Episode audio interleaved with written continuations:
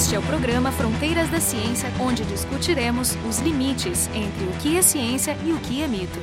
No programa de hoje nós vamos conversar com Siddhartha Ribeiro, colega da Universidade Federal do Rio Grande do Norte, conhecido, escritor, divulgador científico, escreveu durante anos na revista Mente e Cérebro. Aliás, esses escritos estão reunidos em boa parte num livro também relativamente recente, que é o Limiar. E o assunto de hoje é maconha cannabis, mais propriamente dita. E nós vamos enfatizar principalmente a questão do uso medicinal, que é o que está em voga, o que está em tela nesse momento no país. Ou seja, inúmeras famílias com, com crianças ou pacientes que precisam porque é o medicamento mais adequado e que tem que lutar na justiça, que tem que correr o risco de serem punidos legalmente, de serem presos, criminalizados. Então, acho que a gente deve começar falando um pouco da história, da origem dos conhecimentos que a gente tem hoje, que são muito recentes. Obrigado, Jorge. Prazer estar contigo aqui de novo. A gente está tendo essa conversa no dia 1 de junho de 2023. E hoje, exatamente hoje, está pautado o recurso extraordinário para descriminalizar a posse de drogas no Brasil, no STF. Essa história do, desse recurso extraordinário é um caso de uma pessoa que estava presa já, encarcerada, e foi apanhada com 3 gramas de maconha, creio, e processado novamente. Então ele arguiu que isso é inconstitucional, que ele não está fazendo mal a ninguém, e que, na verdade, a lei de drogas de 2006, a 11343, é uma lei que é inconstitucional porque não garante direitos individuais é, fundamentais. Então isso foi ao STF. Em algum momento o STF disse que isso tinha repercussão geral, ou seja, não se trata só do caso daquela pessoa, mas que alguma coisa que se aplica a todo mundo. E aí abriu-se essa, essa discussão e a votação com três votos a favor dessa descriminalização. Os ministros Gilmar Mendes, Bar Barroso e Faquim já votaram. Os ministros Faquim e Barroso é, apenas para descriminalizar a maconha e não as outras drogas, e o ministro Gilmar Mendes um voto mais amplo dizendo que tem que descriminalizar tudo. Porque o, problema maior não é a droga. A droga pode ser problema ou não. E se quando ela é problema, independente da droga, seja qual seja, é preciso de um atendimento de saúde e não de um atendimento policial. Então a gente tem que lidar com os problemas. Fazer uso de substâncias é, é da cultura humana. Tanto é que muita gente é contra as drogas, mas vai todo dia à drogaria comprar drogas. E tem muita confusão nesse debate. Eu achei o voto do ministro Gilmar Mendes muito abrangente, bem fundamentado. Mas isso foi há muitos anos, né? E aí o, quem ia dar o voto era o ministro Teori Zavascki. E aí ele morreu, estava prestes a dar o voto dele. E esse processo voltou então para o plenário. E aí o ministro Alexandre de Moraes pediu vistas. E aí é. ficou parado por muitos anos. É. Ele tem uma posição histórica. A gente não sabe né, como ele vai se posicionar de fato. É, muita água também passou embaixo dessa ponte. De lá para cá, a maconha, que era uma erva do diabo para a maior parte das pessoas, muito demonizada, a percepção dela eh, na opinião pública mudou muito. Mudou fortemente nos Estados Unidos, tanto que hoje a maconha está legalizada em mais de 30 estados, mudou completamente no Canadá, onde ela está plenamente legalizada, no Uruguai e vários outros países, em Israel.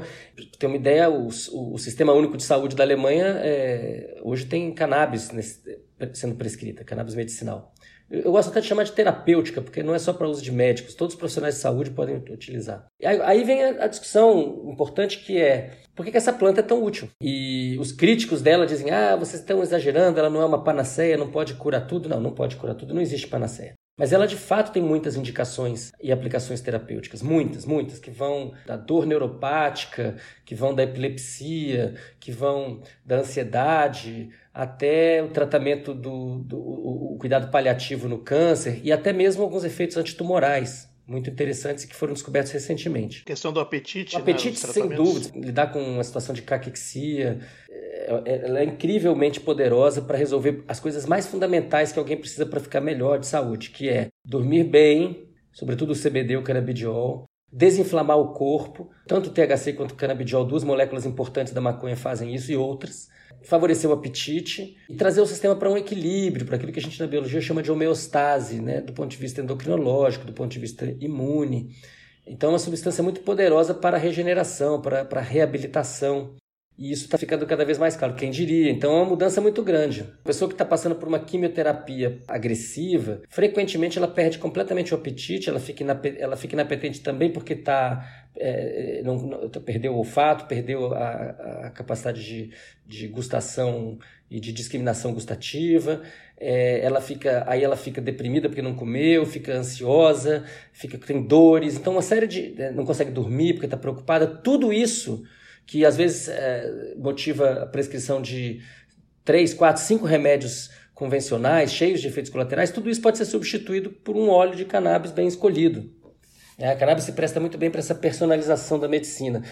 Existem muitos tipos de cannabis diferentes, muitas variedades. Então, a gente pode imaginar que para cada pessoa, nesse momento de vida, para cada paciente com um determinado estágio da doença, tem uma flor especial, um, um, tipo de cannabis especial que, que, deve ser buscado, cultivado e administrado. Que elas são produzidas com diferentes proporções entre os, digamos, os componentes mais importantes. Então ali o canabidiol, o THC, canabinol e tal, mas são milhares de moléculas que tem lá dentro, mas essas três são as principais em usos diferentes. Isso é uma coisa importante, né? Agora, falar um pouco sobre as vias de administração, porque o pessoal está pensando, mas como assim eu vou tratar fumando? Fumar não é ruim? Claro que fumar é ruim. É, fumar qualquer coisa é ruim. No caso da cannabis, não existe uma associação clara entre fumar e câncer de boca e, pulmão, como tem no caso do tabaco. É muito forte a associação. No caso da cannabis, não é forte a associação, e talvez não seja forte porque ela tem efeitos antitumorais, então talvez a combustão e a produção de, de, de substâncias tóxicas esteja sendo esteja compensada por essas propriedades antitumorais, mas evidentemente é mais saudável para a garganta, com, né, pensando na bronquite, pensando na rinite, pensando em, várias. Na, na qualidade do. Na, na saúde dos dentes, da boca, da língua, é, é, muito melhor a pessoa ter outros modos de administração que, e eles existem. Desde a via oral, então a pessoa pode é, usar o óleo de cannabis com, absorção sublingual, ela pode, nos Estados Unidos agora que legalizou, tem um monte de comestíveis que tem uh, canabinoides, que tem moléculas da, da maconha. É, a pessoa pode usar, pode vaporizar, se ela quiser um efeito mais rápido, semelhante ao efeito da, do fumo, ela pode, ela pode aquecer a, a, a erva apenas a ponto de sublimar os canabinoides e outras moléculas, terpenos, flavonoides de interesse, sem queimar, sem causar combustão daquela celulose toda. É uma nebulização. Exato. E tem forma, né? Na farmácia há sete anos existe um remédio chamado Mevatil, que lá fora chama-se Sativex, que é um spray é a base de maconha, é um spray de THC e CBD. As duas principais moléculas da maconha estão contidas lá. Inclusive tem mais THC do que CBD. Tem 27 miligramas por ml de THC e 25 de CBD. Isso existe há sete anos. É o que é vendido já no Brasil legalmente. Vendido legalmente há sete anos. Então as pessoas às vezes se espantam, falam, ah, o professor, então você quer legalizar a maconha? Eu falo, não, gente. Ela está legalizada para os ricos. Ela já está legalizada. Para os pobres é, é, tiro, é prisão, é, é constrangimento, é esculacho, é sofrimento. Mas para os ricos, o cara vai lá e paga R$ 2.500 e ele sai com um frasco de um spray de maconha há sete anos. Que é caríssimo, né? as pessoas não sabem. Por isso que o Brasil hoje ele é um fenômeno na, na criação de associações de pacientes. Porque quando os pacientes, sobretudo é, pais, mães, pais, avós de crianças epilépticas, perceberam que o melhor remédio para suas crianças é, podia até ser plantado em casa e que elas não tinham acesso àquilo e que queriam co cobrar uma fortuna por aquilo na farmácia ou importado, elas se rebelaram e fizeram associações que produzem o óleo a preço de custo, praticamente. Então, hoje, estima-se que 70 mil pessoas no Brasil se tratem com óleo de maconha obtido de maneira é, legal, todos os meses, pelo correio, vindo dessas associações, né? como a, a, a Cultive em São Paulo, a PEP no Rio de Janeiro, a Abraça na Paraíba e, e muitas outras. Né? Quantas dessas associações tem hoje? Já são? São dezenas, está caminhando para ter mais de 100. E elas são de todo tipo, elas são de todo tamanho. Existe um projeto de lei em tramitação no Congresso Nacional, que é o PL 399, foi aprovado em comissão com um voto de diferença, um voto de Minerva, e agora vai a plenário em que é, o PL 399 propõe uma regulação do uso terapêutico da cannabis no Brasil e da produção de cannabis em território brasileiro para fins terapêuticos. Do jeito que a lei está agora, ela contempla, ela, ela avança na questão das empresas e há muitas empresas que estão querendo operar no Brasil. Hoje tem poucas empresas operando e muitas querem entrar, e de todo tamanho. E ela também contempla as associações, mas só aquelas que têm muito dinheiro, que têm muitos recursos para comprar muitos equipamentos e tal. Então, é, do jeito que o PL está hoje, ele deixa de fora a maior parte das associações. Isso é ruim. Eu não tenho esperança de que o projeto vá melhorar, eu acho que ele pode piorar. Eu imagino que vai haver um, Existe um lobby das empresas para tirar as associações completamente do, do, PL. E vamos ver o que, que vai acontecer na Câmara, no, no, no Senado e também o que, que o, o, presidente Lula vai fazer. Agora, independentemente disso, existem muitas pessoas, centenas de pessoas no Brasil hoje, plantando cannabis em casa para tratarem sua saúde com habeas corpus preventivo, com salvo-conduto emitido por um juiz federal, por exemplo.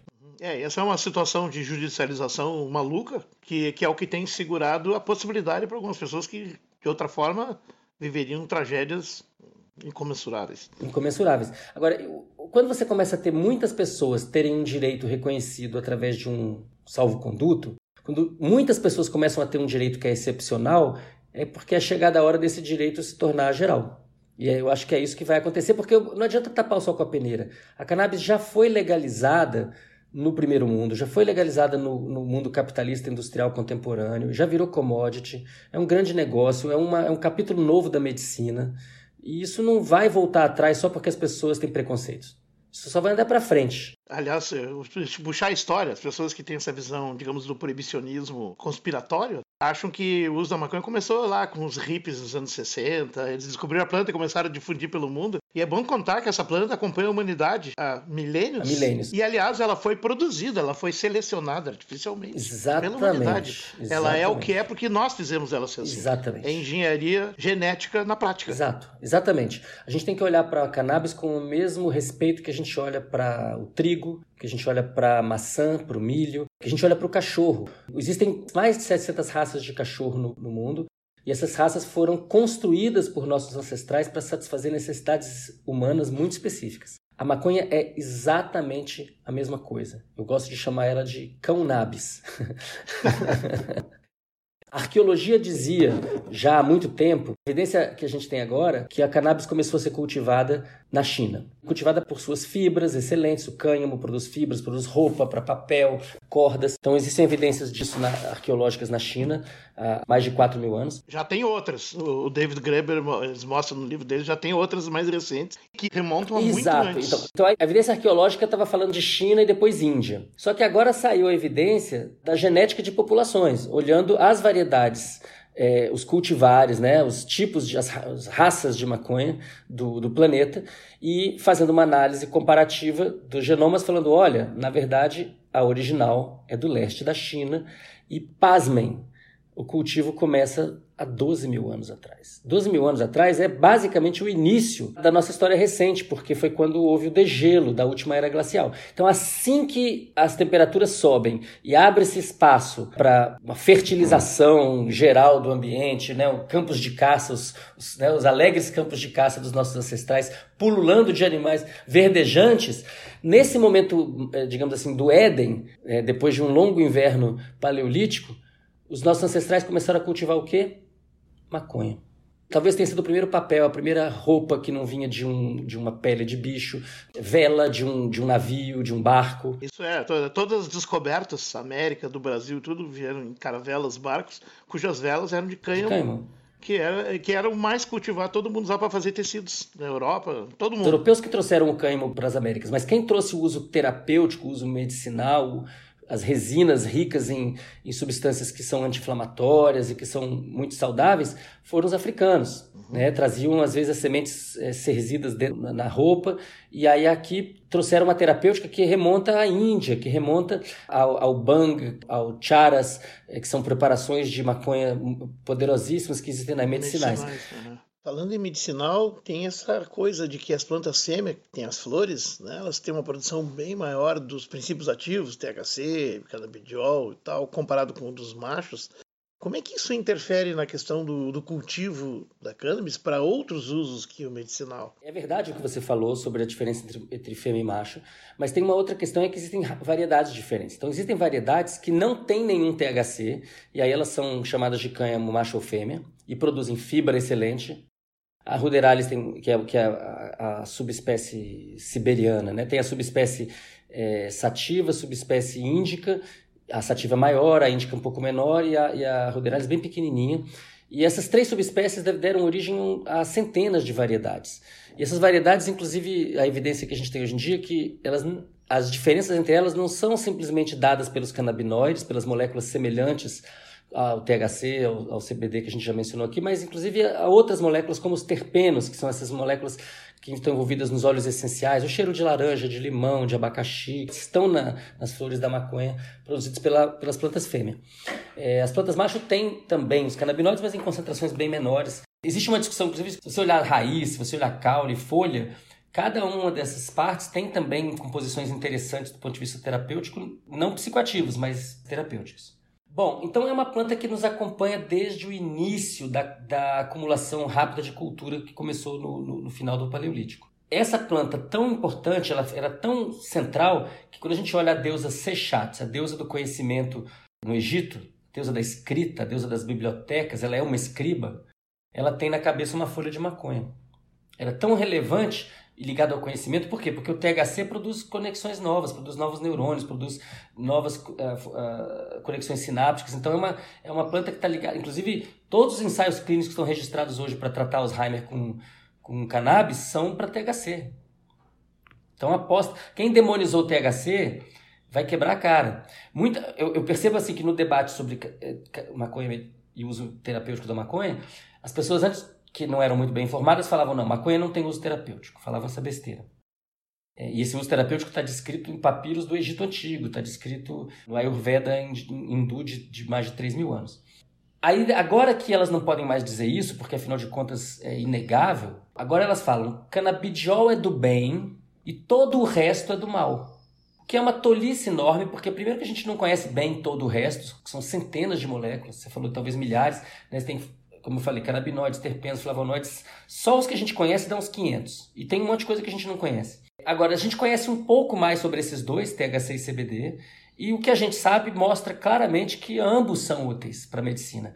Epilepsia, CBD. THC não, só se for um pouquinho, talvez, em algumas situações. Precisa dosar, porque só o CBD também induz tolerância. Exatamente. Então, essa, a, o, o THC em baixa quantidade para impedir a tolerância pode ser uma estratégia mas ele em grande quantidade para epilepsia não é uma boa. Não. É, já para, por exemplo, quadros de demência e Alzheimer e tal, o THC é bom, inclusive tira a proteína beta-amiloide, proteína mal formada de dentro das células. Olha só que potencial não só de parar o, o Alzheimer, mas talvez reverter. Pesquisa lá do, do Instituto Salk nos Estados Unidos.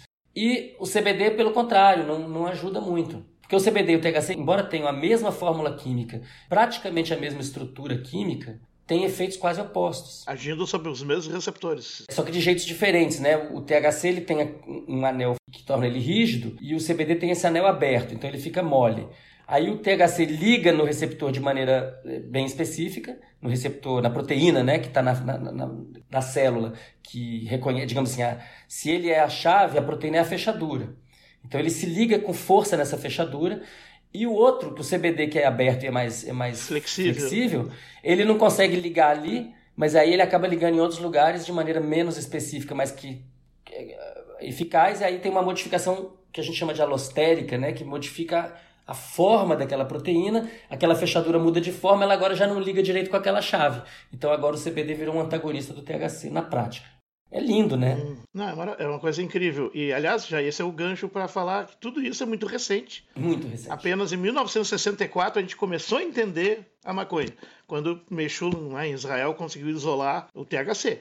Conta um pouco dessa história rapidamente, assim como chegamos nos mecanismos, nos receptores e que é a base de Essa tudo. história é muito boa é, e é bom porque o pessoal, às vezes, conservador, é muito fã de Israel. Uhum. E é bom a gente pegar o caso de Israel, porque Israel é o país número um, é o líder mundial em pesquisa sobre maconha. E é líder mundial desde o, início. que autorizou a lavoura, lavoura, né? lavoura, lavoura de maconha para poder Exatamente. ter material. É, então, em 1964, esse professor Rafael Merhulan, que morreu recentemente, e que se é, sobrevivesse mais alguns anos provavelmente ia ganhar um prêmio Nobel, porque isso vai acabar dando um prêmio Nobel.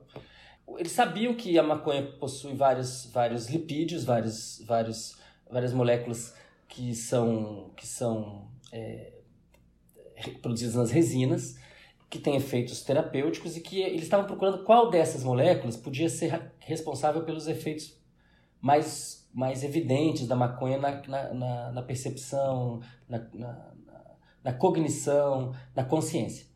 Né?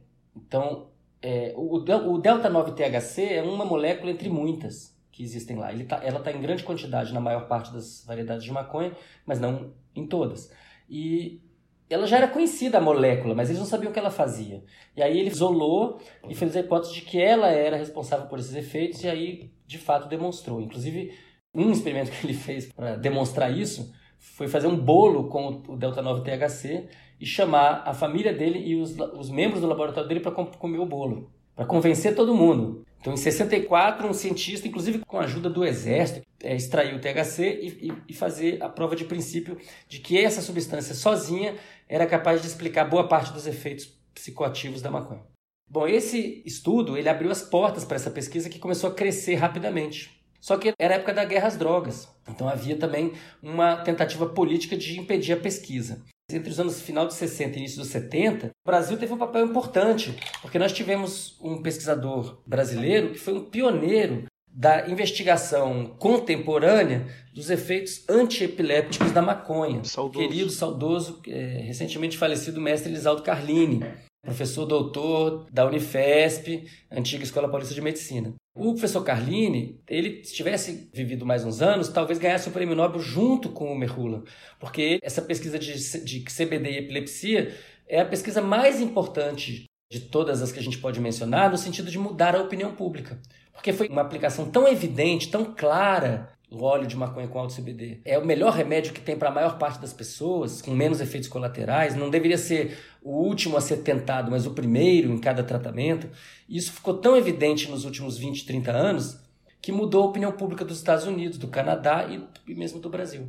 Então, essa premiação para epilepsia não seria descabida, ao contrário, ela seria, eu diria, necessária, porque o caso da epilepsia foi o IPOM, né, o golpe definitivo Verdade. aplicado nesse debate. Hoje ninguém consegue dizer que cannabis não tem uso terapêutico. Tem crianças, por exemplo, que têm diversos ataques epiléticos por dia. Isso simplesmente detém o desenvolvimento cognitivo da criança e afetivo. É um pesadelo para todos. Não é um, um encéfalo anormal. Poderia se desenvolver normalmente. E com o uso de, de óleos essenciais, como esse do canabidiol, os tratos da, da própria maconha, tu consegue evitar esses ataques e ter uma criança que volta à normalidade. A melhora é tipo de 300 convulsões por semana para uma ou duas, em muitos casos. Que dá para lidar. Que dá para lidar. 99% para a maior parte dos casos já é muito, né? E também não é, não é para todo mundo, né? Em qualquer estudo desse, se você for olhar, tem uma quantidade de pacientes que não se beneficiam e isso vale para qualquer remédio. É verdade, também tem isso, tem que ser realista. Isso, isso sempre existe. Os anos 60 e 70 foram interessantes, a pesquisa avançou, mas aí ela começou a ser suprimida. Então tem um, um, gráfico que mostra o número de publicações sobre o assunto, ele vai crescendo nos anos 60 e 70, quando chega no meio dos 70 começa a cair. A ciência crescendo e a produção diminuindo, quer dizer, é evidência de uma, de uma supressão ativa do esforço de pesquisa. E aí durante o início dos 80 muito pouco se fez, é, só era financiada pesquisa para dizer que, que os efeitos eram negativos, maconha só podia fazer mal era, era é, unicaudal a estatística. era só de um lado da hipótese. Só que aí o legal da ciência é que ela é anárquica, então não dá para tapar o sol com a peneira nem calar a boca de muita gente, não. Depois de um tempo, até aquilo que é muito bem é, fechado, hermeticamente fechado, acaba vazando. E isso foi o que aconteceu porque Israel não parou de fazer pesquisa. Então, no final dos anos 80 e início dos anos 90, pesquisadores em Israel, ou israelenses trabalhando nos Estados Unidos, ou pesquisadores nos Estados Unidos e na Europa, começaram a convergir para aquilo que foi a descoberta, incrível descoberta, a descoberta do sistema endocannabinoide. O que é o sistema endocannabinoide? São os canabinoides, as moléculas semelhantes àquelas da maconha, que existem dentro da gente, que são produzidas pelo próprio corpo, endógenas, endocannabinoides, porque são endógenas, não exógenas, não vem da planta, não são fitocannabinoides, são endocannabinoides. E não poderia ser diferente, porque. E não poderia ser por, por que, diferente. que tu tem o receptor lá? Ele surgiu, foi colocado lá esperando o dia alguém fumar um baseado? Não. Exato. Ele já estava lá. Exato. Então, a partir da noção de que existem substâncias que têm efeitos no sistema nervoso, que têm efeitos na verdade, sobre todo o corpo, que são os, os canabinoides. As pessoas encontraram a proteína que recebe esses canabinoides, ou seja, a partir da existência das chaves, encontraram a fechadura. Isso aconteceu em 89, que foi a clonagem do receptor CB1. E três anos depois, em 92, é, é encontrada a primeira molécula que é uma chave dessa fechadura, só que é uma chave produzida pelo próprio corpo. Né? Por que, que o corpo ia produzir uma fechadura para uma chave que só existe na planta? Não faz sentido. Se essa planta está com a gente há 12 mil anos, não dá tempo de você criar essa relação e, selecionar para isso. Então, provavelmente não, é o contrário, né? A gente começou a cultivar essa planta porque ela continha substâncias que se pareciam com as que a gente já tinha e a gente podia fazer várias coisas. Por exemplo, repor os níveis de canabinoides quando eles caem, que é o que acontece quando a gente envelhece. Hoje está ficando claro, né, Jorge, que a não ser nos casos de crianças com patologias específicas, por exemplo, uma epilepsia que pede o uso do, da maconha terapêutica. Que é resistente. Né? Mas a não ser no caso de doenças, de patologias, se a pessoa é saudável, ela não precisa de maconha quando é criança ou jovem. Pelo contrário, maconha quando ela é criança ou jovem pode atrapalhar. Ela precisa de maconha quando ela é adulta e idosa. Né? Porque à medida que a gente envelhece, os nossos endocannabinoides, eles, a produção deles vai decaindo. E aí a gente precisa repor. Tem estudos lindos do André Zimmer mostrando isso. Né? Você pega um camundongo jovem, trata com THC, ele fica bobão. 28 dias tomando THC, ele fica meio bobo, que é o que acontece com os adolescentes que usam maconha demais. Agora, você pega o camundongo adulto ou idoso e trata com THC, ele fica ótimo, ele fica inteligente, rápido, ele fica. Ele fica. É, é, é um efeito paradoxal, né? O THC ele envelhece os jovens e rejuvenesce os velhos. É, é, o efeito é melhor que o metilfenidato, se quiser pensar Pô, assim, a droga melhor. do momento. É, o metilfenidato tem mil problemas, inclusive de dependência, né? Pois é. A gente está saltando entre o uso medicinal e eventualmente menciona o uso recreacional, que é um outro passo, né? Então, duas coisas importantes que tu mencionasse, que tem os bolos, né, os alimentar, os edibles, né, os comestíveis nos Estados Unidos, onde tem, mas no Canadá, que é o país que fez a regulamentação mais aberta que eu conheço, inclusive estava lá quando, quando começou o processo e tal, é, os edibles, os comestíveis, não são autorizados, porque isso é um problema de titulação. Não tem como né, fazer a dosagem certa, então é melhor não utilizar. O resto, tudo bem. Mas é, lá eles iniciaram liberando para 18 anos em diante. E, e, aí começou o debate, veja que interessante, eles escutaram a ciência, né? conseguiram mudar a idade mínima a 21 anos. E, e o que está mostrado, o desenvolvimento, a maturação de regiões corticais, como a região pré-frontal e outras, que é fundamental na cognição humana, ela é tardia. Ela termina em torno de 25 anos no humano normal. E esse desenvolvimento pode, eventualmente, ser perturbado com o consumo de, de substâncias que afetem... É, o consumo precoce abusivo de maconha, ele está associado a síndrome amotivacional, problemas cognitivos, emocionais, pode levar a, a, um quadro de depressão, pode levar a prejuízos acadêmicos. Não é para todo mundo, mas Isso, é um. Isso, porque muitas vezes a pessoa fala assim: ah, mas eu conheço um cara que fumou quando tinha 14 anos muito e ficou bem. Claro. Porque as pessoas são muito variadas, as genéticas das pessoas são variadas, a, a vida das pessoas, o ambiente que elas vivem, é tudo muito variado. Mas quando a gente olha a nível da população como um todo, faz todo sentido que essa experiência seja o mais tarde possível. É importante quem está ouvindo em casa pensar, fazer o, o exercício de considerar que o senso comum de que a proibição das drogas protege as pessoas das drogas está errado. Está errado. A, a situação da, atual, que é a proibição de algumas substâncias, e com toda uma violência associada a isso, uma violência que escolhe os pobres e os negros como alvo. E por outro lado, uma glorificação de outras substâncias, que né, propaganda de álcool na televisão positiva, propaganda positiva de um monte de remédio, inclusive os que causam dependência. Tabaco. Tabaco já não tem a propaganda positiva. Mas, mas ainda está lá. Mas está lá. Então, é, esse sistema que glorifica algumas e demoniza outras, que vende para as pessoas a ideia de que o que é legalizado é seguro, é de Deus, e o que é proibido é, é perigoso, é do diabo, essa ideia maniqueísta e mentirosa, cientificamente sem base, ela também não tem apoio na análise dos fatos da proibição como política social. Por quê? Porque se a proibição desse certo para baixar o consumo, o consumo teria acabado no planeta. Já tem quase 100 anos de proibição de drogas no, no mundo e o consumo só aumentou. Uma das primeiras casas legislativas a, a passar uma, uma lei contra a maconha foi a Câmara Municipal do Rio de Janeiro, que em 1830 tornou a maconha ilegal. Só que não era uma política é, nacional, muito menos internacional. Pito do Pango. Pito do Pango. Entre os anos 20 e 30, vários países tornaram a maconha ilegal.